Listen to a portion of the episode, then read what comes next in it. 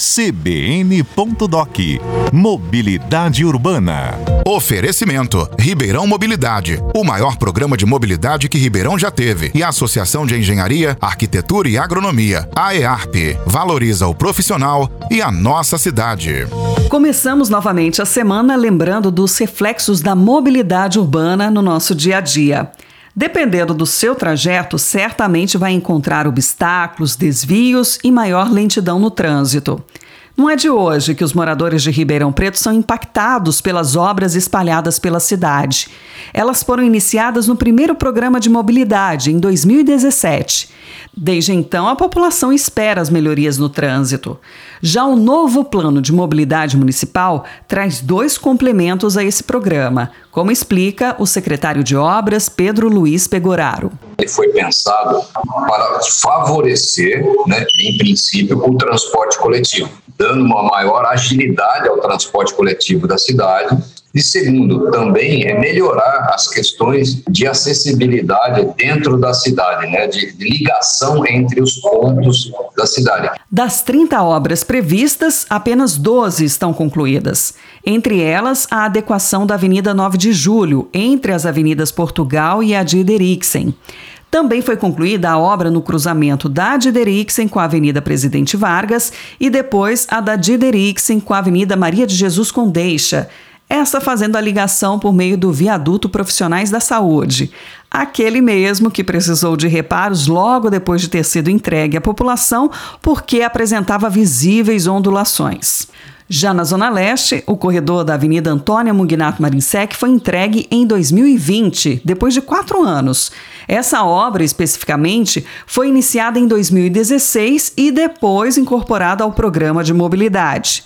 O secretário Pedro Luiz Pegoraro ainda lembra de outras obras finalizadas, mas que foram difíceis de saírem do papel a Avenida Fernando Ferreira Leite, uma coisa antiga que estava parada, nós conseguimos tirar isso do papel. Fizemos a duplicação da Avenida Adelmo Perdiza, ali em frente ao Hospital Santa Teresa, que era uma reivindicação antiga também. E fizemos a, o prolongamento da Avenida Dinarrize, finalizando a avenida ligando o Flamboyant ao Portinari. A principal fonte de recursos para essas obras veio do Programa Federal PAC da Mobilidade. A negociação começou no governo da ex-prefeita Darcy Vera. A verba de 278 milhões de reais foi liberada em 2017, no governo Duarte Nogueira.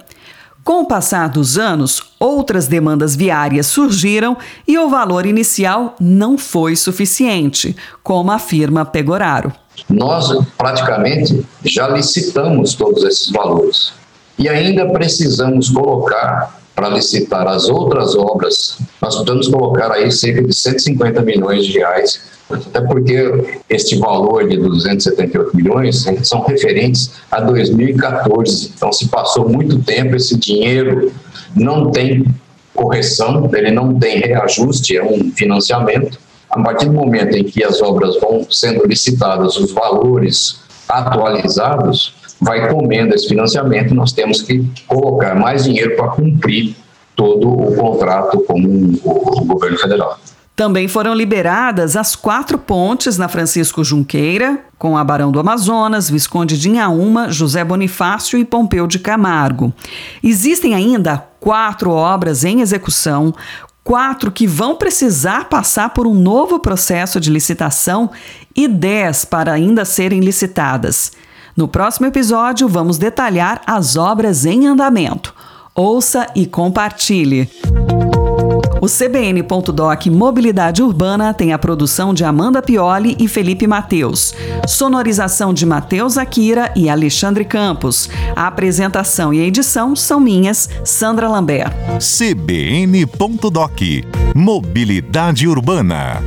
Oferecimento: Ribeirão Mobilidade, o maior programa de mobilidade que Ribeirão já teve. E a Associação de Engenharia, Arquitetura e Agronomia, AEARP, valoriza o profissional e a nossa cidade.